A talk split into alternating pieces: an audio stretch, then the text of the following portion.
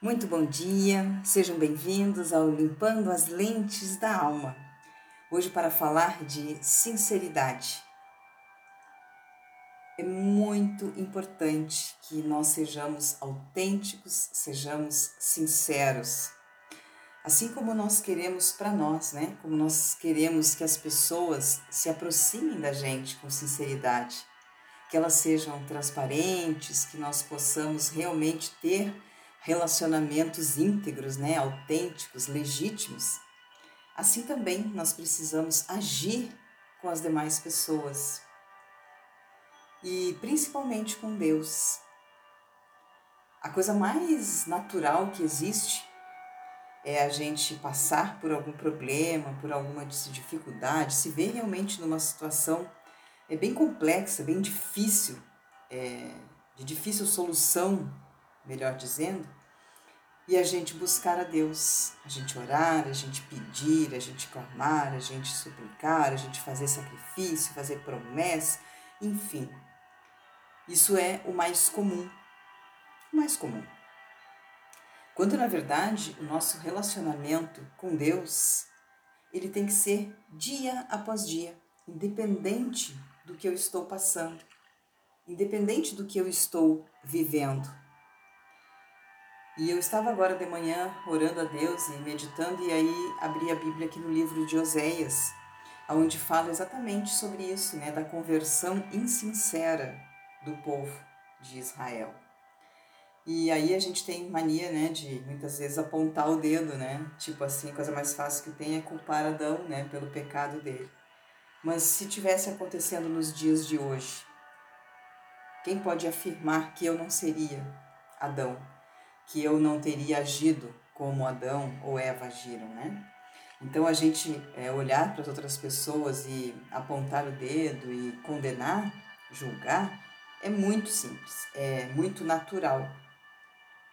Mas o que é difícil de fato é a gente olhar para dentro de nós e encontrarmos encontrarmos essas impurezas dentro de nós. E mais ainda, é mais raro ainda a gente encontrar tudo isso e a gente trabalhar para vencer tudo isso, para ressignificar tudo isso, para se limpar de tudo isso, para transformar tudo isso. É, vocês querem ver uma coisa? É, quantas vezes a gente vê que as pessoas que têm muito dinheiro, elas têm muita dificuldade em encontrar um relacionamento ou se entregarem a um relacionamento. Por quê? É, claro que tudo isso não é uma regra geral, né? Mas a, a grosso modo, porque elas entendem que as pessoas podem estar se aproximando delas por conta da condição financeira, por conta das riquezas, do conforto, da fartura, né? Então isso gera na pessoa, é, na pessoa que tem as posses, né? Gera realmente uma insegurança, porque ela nunca tem certeza se a pessoa se aproximou dela realmente por conta de quem ela é ou por conta de, do que ela tem. Então nós precisamos sempre analisar as coisas dessa forma. E com Deus não é diferente. Deus também quer que a gente se aproxime dele, que a gente o ame, que a gente se entregue a ele por quem ele é, não pelo que ele pode fazer por nós. Porque é evidente que Ele é perfeito e todo-poderoso e Ele vai fazer o melhor por nós. Mas também é evidente que Ele só faz para aquelas pessoas que de fato o amam, com sinceridade, com integridade, de todo entendimento. Que realmente o conhecem e, independente do que elas estejam vivendo na vida, a prioridade delas é a companhia de Deus é a instrução de Deus, é a direção de Deus para suas vidas. Porque elas acreditam, elas confiam, elas dependem desse relacionamento com Deus para seguirem em frente.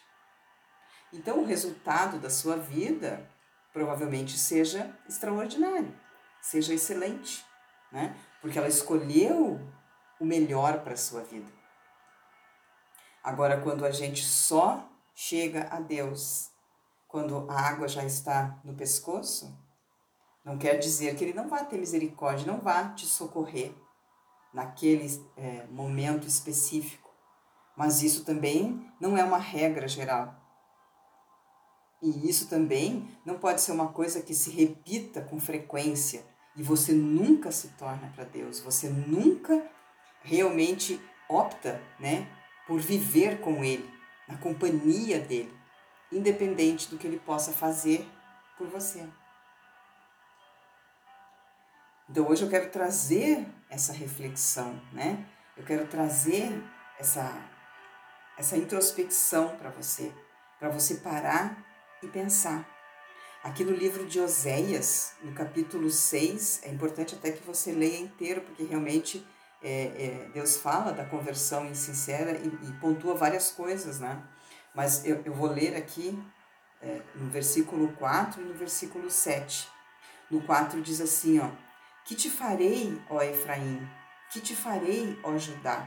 Porque o vosso amor é como a nuvem da manhã e como o orvalho da madrugada, que cedo passa.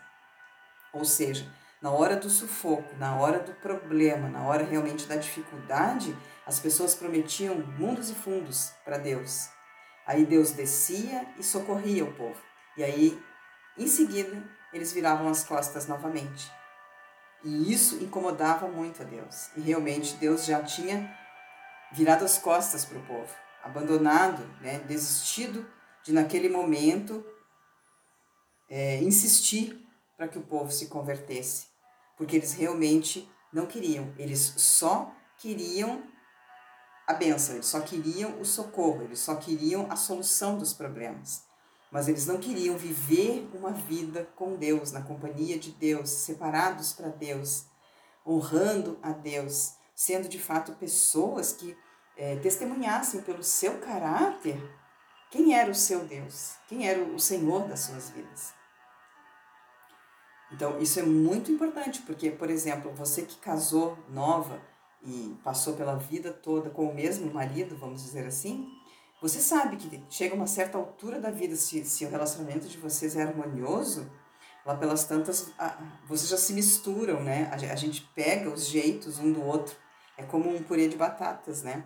Quando a gente vai fazer um purê de batatas, a gente pega, por exemplo, duas batatas e esmaga bem, mistura bem, aí coloca a manteiga, coloca o leite, coloca o sal, enfim, e esmaga bem. Depois que o purê está pronto, você não consegue mais separar as batatas, né? Porque elas já se misturaram. Assim é a mesma coisa com a gente, né? Quando a gente vive muitos anos num, num, num casamento, lá pelas tantas, nós nos misturamos, né? Nós nos tornamos um e nós temos os jeitos um do outro. E é isso que Deus quer da gente, que nós tenhamos tanta intimidade com Ele, que nós sejamos tão unos com Ele, que nós sejamos um só. Que quando eu falo, as pessoas veem que eu sou uma pessoa diferente, que eu sou uma pessoa de Deus, que eu tenho um espírito manso, um espírito diferente, que eu tenho um domínio diferente do que habitualmente a gente vê nas pessoas, né?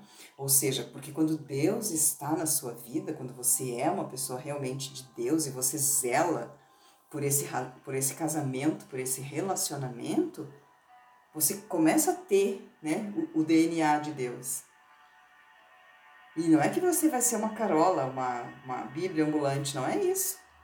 Mas você vai ter caráter, você vai ter seriedade, você vai ter transparência, você vai ter lealdade, você vai ter fidelidade, né? exalando dos seus poros. Ou seja, você vai ser essa pessoa legítima, autêntica, sincera. Então isso é muito importante. Eu vou repetir o versículo 4, onde Deus diz: Que te farei, ó Efraim? Que te farei, ó Judá? Porque o vosso amor é como a nuvem da manhã e como o orvalho da madrugada, que cedo passa. E no 7 ele diz assim, ó, mas eles transgrediram a aliança, como Adão. Eles se portaram aleivosamente contra mim. Ou seja, é, da mesma forma, né, que Adão optou por algo que não agradava a Deus, sendo que ele era né, a obra-prima de Deus. Então, isso causou em Deus realmente, sem sombra de dúvidas, uma decepção. Porque Deus criou o homem com livre arbítrio, mas não para o homem se depravar, não para o homem se voltar contra ele.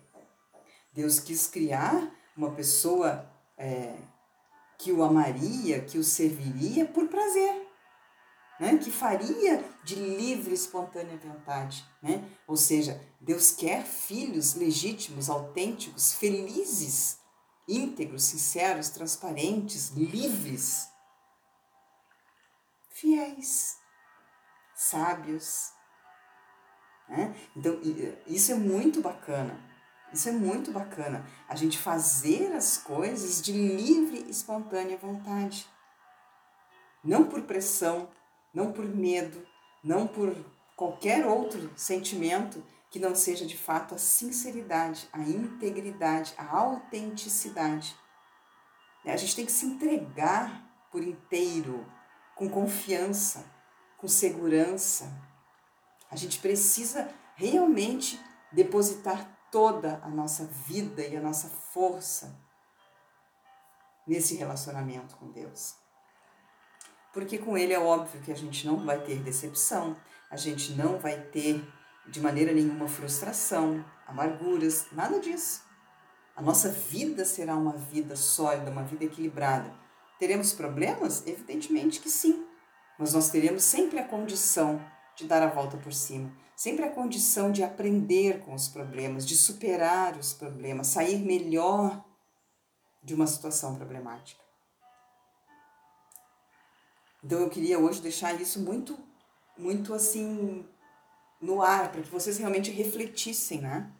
Tem muita gente, por exemplo, que usa a Deus e a palavra e a Bíblia e essas coisas, esse, entre aspas, caráter, como se fosse um holofote para sua vitrine. Tem muitas coisas que viram moda no mundo e que na verdade as pessoas aderem àquilo simplesmente para ter um pouco mais de audiência para serem mais estarem mais visíveis, né, aos olhos dos outros. Então tem muitas pessoas que se achegam a Deus, que se achegam à palavra, que se achegam é, a serem, entre aspas, também cristãs, simplesmente para que seja o holofote da sua vitrine, para que elas possam ser vistas como algo que na verdade não é a sua essência. Porque quantas vezes a gente já viu, né? É, quando eles colocam a roupa no manequim ali na vitrine, eles enchem de alfinetes nas costas para que a roupa fique adequada é, ao corpo do manequim, né? E aí, na verdade, muitas vezes você vai colocar a roupa e a roupa fica horrível, porque não tem nada a ver com aquilo que que estão mostrando. E aí coloca luz, coloca enfeites, coloca aromas, coloca uma série de coisas, simplesmente para atrair. Mas aquilo ali não é a verdade, não é autêntico, não é legítimo é um engano, né? Então, atrai, realmente atrai. Quantas vezes você entra na loja por conta da roupa que estava na vitrine, mas quando você chega lá dentro, você vai ver que a qualidade não é tudo isso, mas a luz te enganou. Você vai ver que realmente a cor nem era grande coisa, mas o efeito que foi colocado na vitrine causou um impacto, causou esta impressão. Mas a verdade é errônea e com o passar do tempo tudo vem à tona, né? A verdade sempre aparece. Então Deus quer exatamente isso, né? Que a gente seja sincero, que a gente realmente tenha uma vida com Ele por opção, por prazer, por é, entender que Ele é perfeito e maravilhoso. E independente do que Ele possa fazer por nós, nós sempre vamos optar por estarmos na presença dEle, por termos Ele na nossa vida, na nossa casa, junto com a gente. Nós queremos morar com Deus, no mesmo teto. Por quê? Porque é muito bom. Porque é uma companhia maravilhosa, é uma companhia perfeita. É isso que nós temos que entender. Não é uma obrigação, não é um fardo, não é um peso, não é um castigo. Não! Viver com Deus é um privilégio. Ter Deus na nossa vida, na nossa casa, dentro do nosso carro, no nosso trabalho, com a nossa família, na criação dos nossos filhos, cuidando da nossa saúde, Gente, isso é maravilhoso, isso é, é um privilégio para poucas pessoas.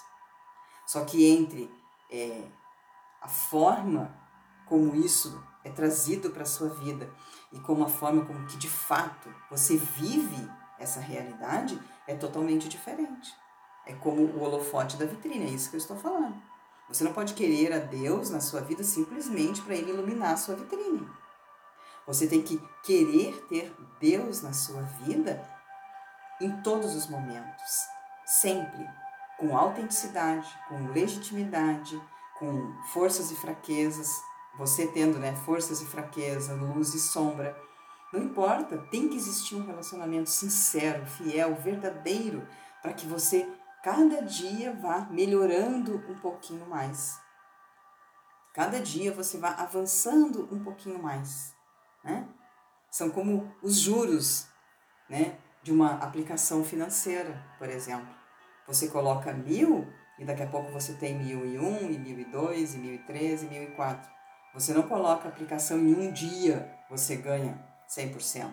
Não, você vai ganhando devagarinho e os juros são compostos, né? Juro sobre juro, é rentabilidade sobre rentabilidade. E aí, no final de um período X, você realmente conseguiu, né?